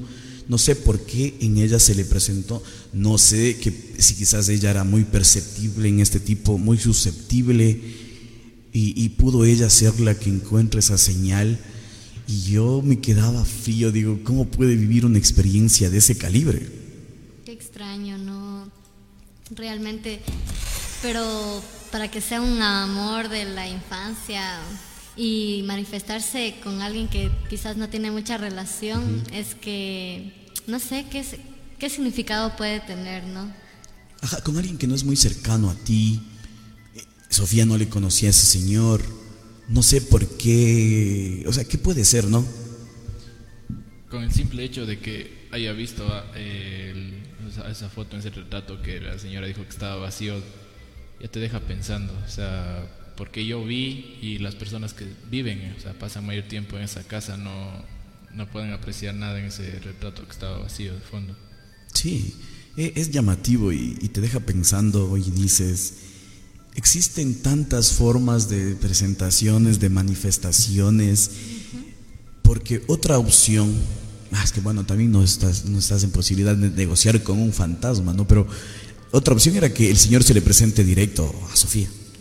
O tal vez fue un don de la chica que vio. Que puede ver, ¿no? Ajá.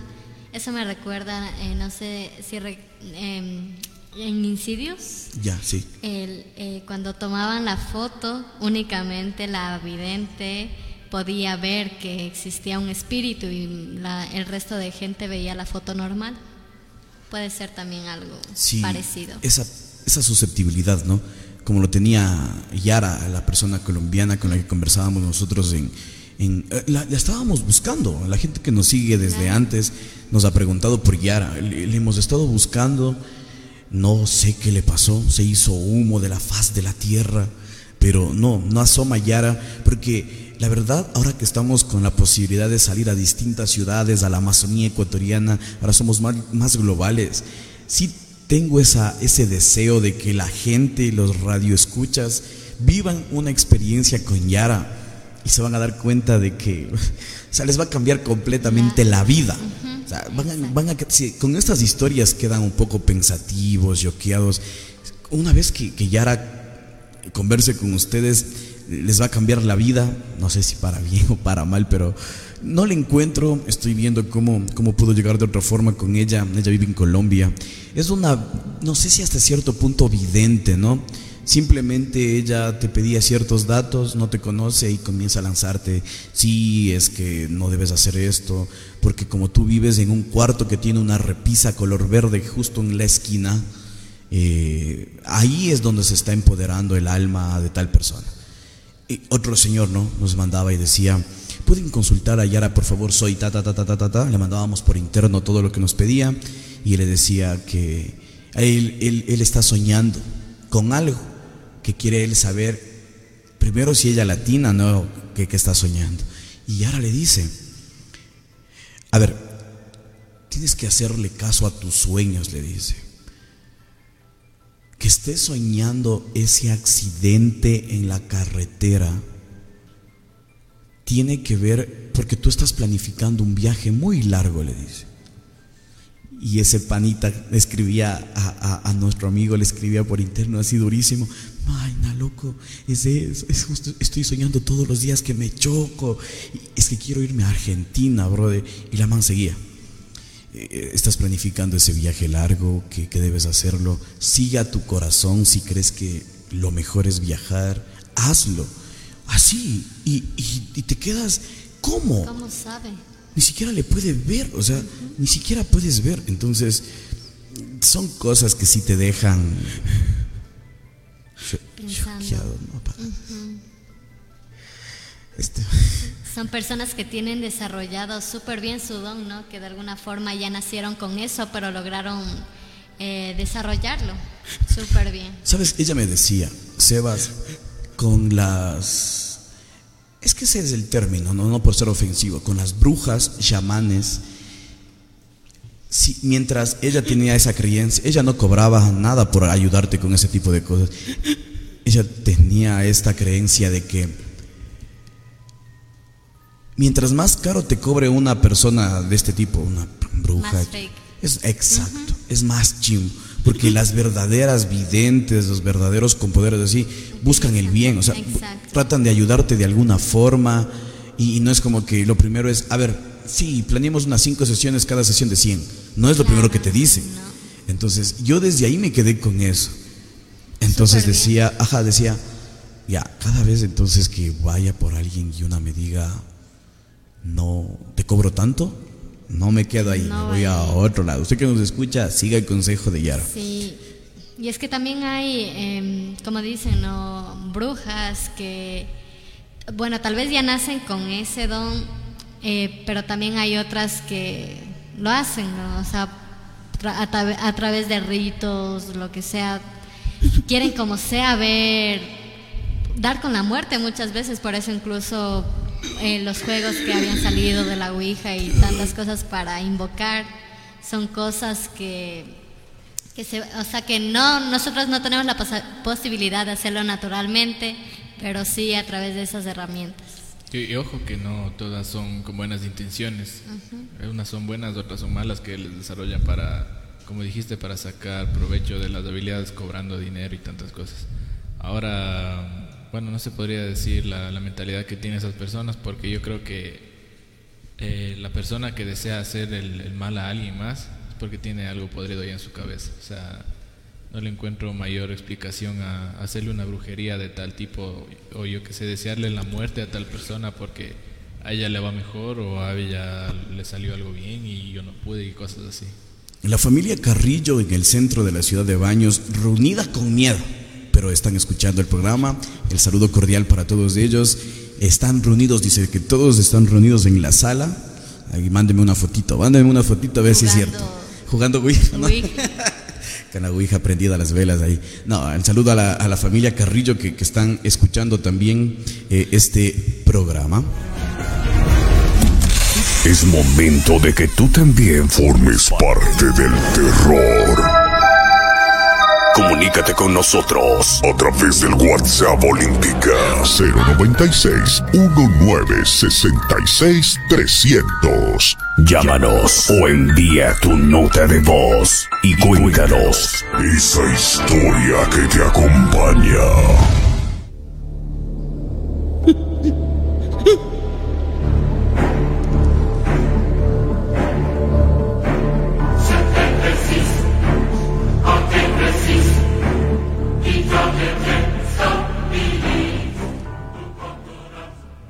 Existe una creencia que dice que en nuestras casas hay entidades que se esconden en la oscuridad.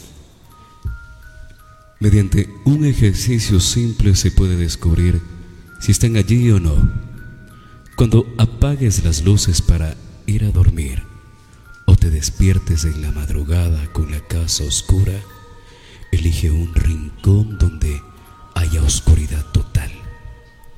Extiende la mano hacia esa esquina. Debes dar tres pasos lentos hacia la esquina elegida y luego detenerte hasta el punto en que tu mano esté inmersa en la oscuridad de las sombras. Al final,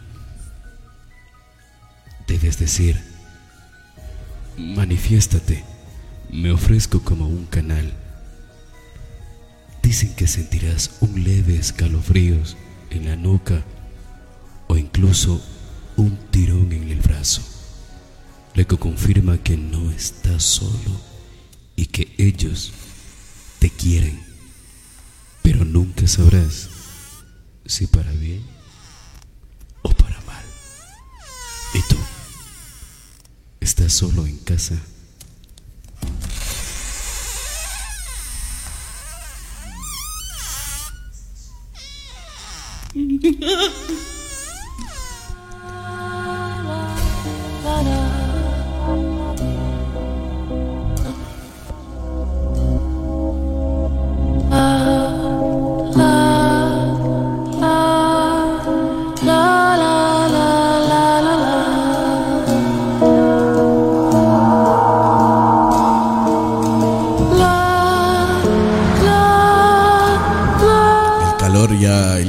cabina olímpica comienza a sentirse.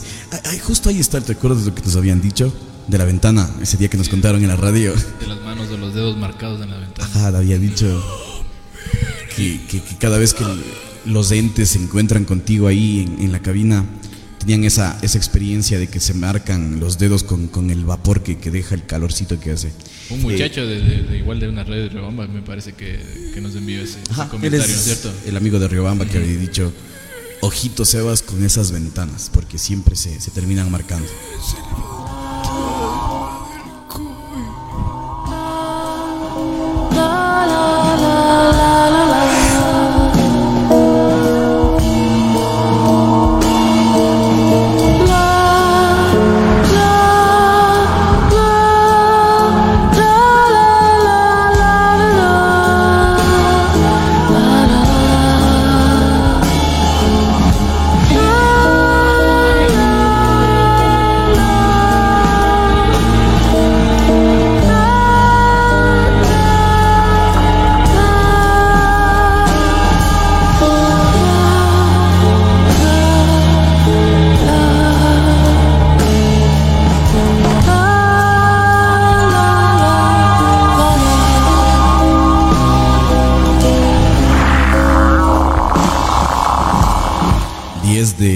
Con 50 minutos ya.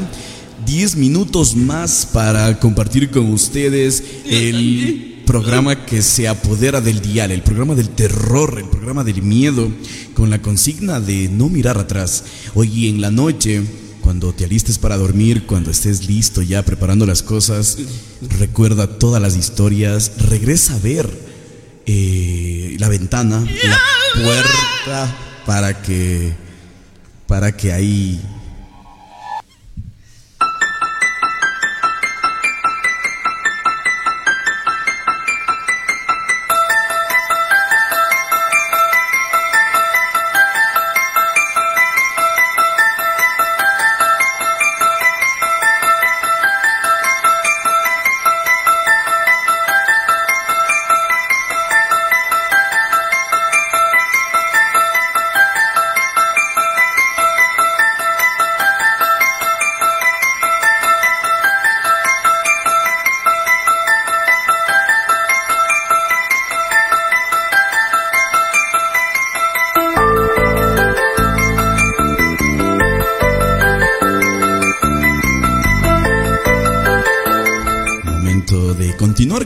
historias, la voz de las leyendas en nuestro programa No mires atrás. Hoy va a conversar con nosotros. Eh, esta voz de las leyendas tiene una historia también detrás de él que, abarca mucho misterio y lo difícil que fue que lo tengamos hoy con nosotros. Él tiene muchas historias que ha vivido en carne propia y la verdad que nos estaba contando tras micrófonos, ¿no? Y es increíble todo lo que tiene este personaje.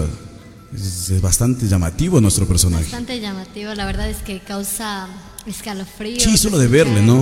Ajá. El alto y las arrugas y no sé. Todo, ajá, se ve que tiene mucha experiencia. En Y el no tema, quiere salir en cámara. Muchísimo. Porque yo estoy seguro que la gente que, ajá, que la gente ve ya va a decir, está peculiar, ¿no? sensación, Está pa- para todo. Vamos a escuchar entonces ya eh, un relato más de la voz de las leyendas en Olímpica.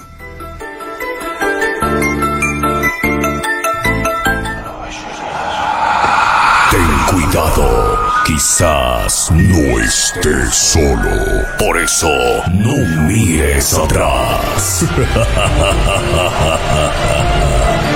No mires atrás.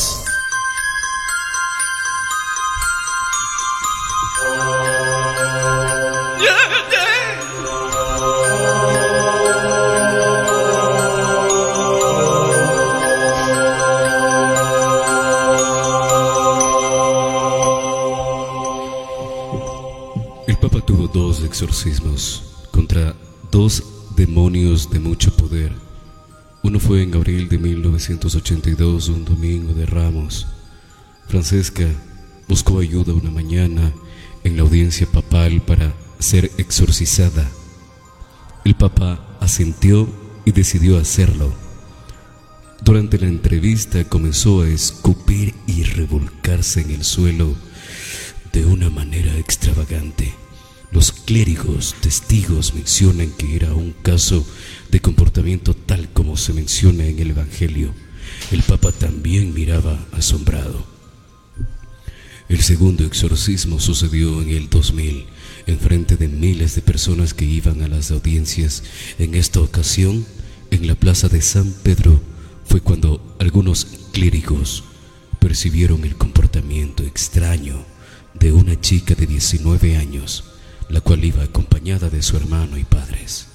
Estos, al ver el malestar de la joven, decidieron colocarla hasta adelante con la gente enferma. Cuando se acercó el Papa a bendecir, ésta comenzó a actuar y a gritar como una posesa. Trataron de tranquilizarla, pero mostraba una fuerza sobrehumana. Los policías que trataron de sujetarla salieron lastimados. El Papa, mientras seguía con la bendición, fue informado del desorden en el público. Este dio la orden de que la apartaran de la gente en un lugar cerrado. Realizó el exorcismo, pero en el segundo día de bendiciones ocurrió un hecho sobrenatural. Al llegar la joven reía de una manera burlona. El obispo que la recibió le preguntó cuál era el motivo de tanta jovialidad. Esta le contestó, ni tu jefe ha logrado hacer nada conmigo. Volvió a preguntar por qué tenía tanto miedo a Juan Pablo II. Me ha quitado el alma de muchos jóvenes. Continuando preguntó al demonio, ¿por qué le temes a la Virgen? Y este contestó, he sido humillado y vencido por una criatura humana. Sin duda, este es un caso muy sobrenatural que debía ser contado.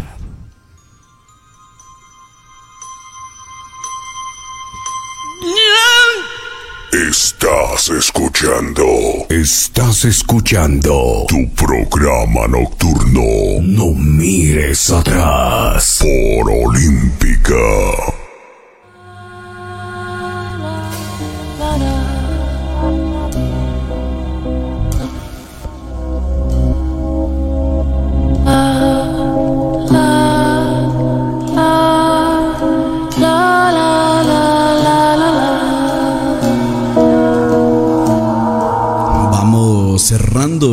Telón de No mires atrás a través de la señal de Olímpica, de a poquito llegando a la parte final de este programa del terror. La gente que nos escribe en interno también y piden que el programa siga causando esta sensación y lo hace a través de Olímpica que tiene una programación variada y en esta ocasión los domingos de 9 de la noche a 11 de la noche usted va a tener la oportunidad de tener ese espacio del terror para los amantes de las cosas paranormales sin explicación alguna de las leyendas urbanas también aquí a través de Olímpica entonces la invitación para que cada domingo usted pueda formar parte de este su programa No mires atrás. Jan, en la parte final, algo más que acotar, te veo pensativo. Nada, eh, pensativo porque por las historias que hoy nos han llegado, ¿no? Las hemos escuchado.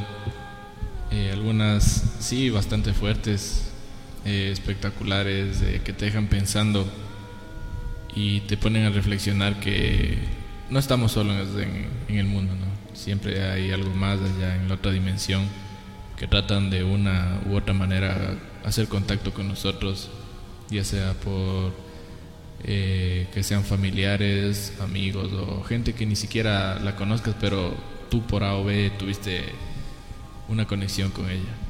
Eh, también ahora feliz porque mm, sabemos que cada vez nos escucha más gente, eh, más gente se anima a mandarnos sus audios. Hoy ya estuvimos internacionalmente también. Exacto. Sus audios, eh, sus historias. Y qué, qué chévere, qué chévere que siga creciendo el programa para así seguir metiendo ganas con, el, con lo que se hace. Sí, chicos, eh, súper interesante este espacio. La verdad es que para la gente que nos gusta todo lo que es lo paranormal, lo siniestro, es algo muy interesante analizar. Además, siento también que el hecho eh, del tema que topamos hoy, de las historias de nuestros abuelitos, también es parte de la cultura, ¿no?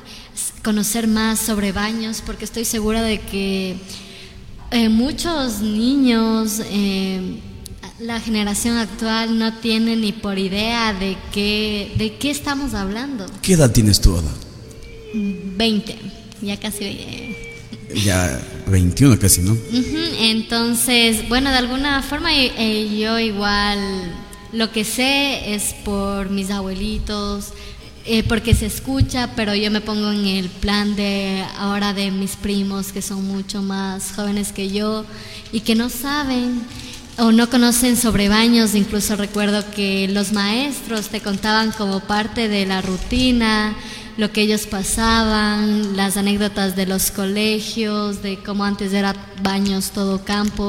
Entonces, eh, estoy segura de que con este programa pusimos a recordar a más de uno eh, de sus tiempos prácticamente. Es decir, antes pudimos incluso contactar con el más allá y para saber eh, para saber que no están que no están solos. Ellos incluso tenían mucho más respeto y creo que incluso no se asoman ya los fantasmas incluso por miedo a, la sociedad en sí.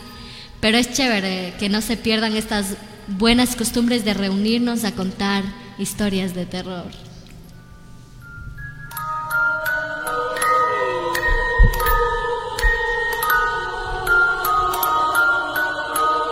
¿Cuántas veces te has despertado sin razón aparente en medio de la noche y cuando miras el reloj suelen ser alrededor de las 3 de la mañana?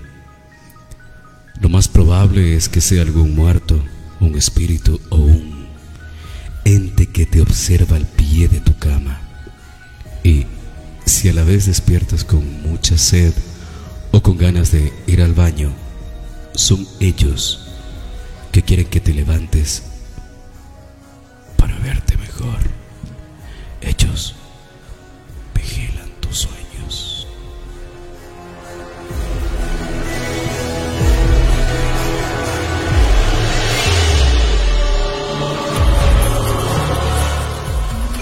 El próximo domingo, desde las 9 de la noche, invitados todos a formar parte de este espacio, la comunidad de No Mires Atrás, a través de la señal de Olímpica.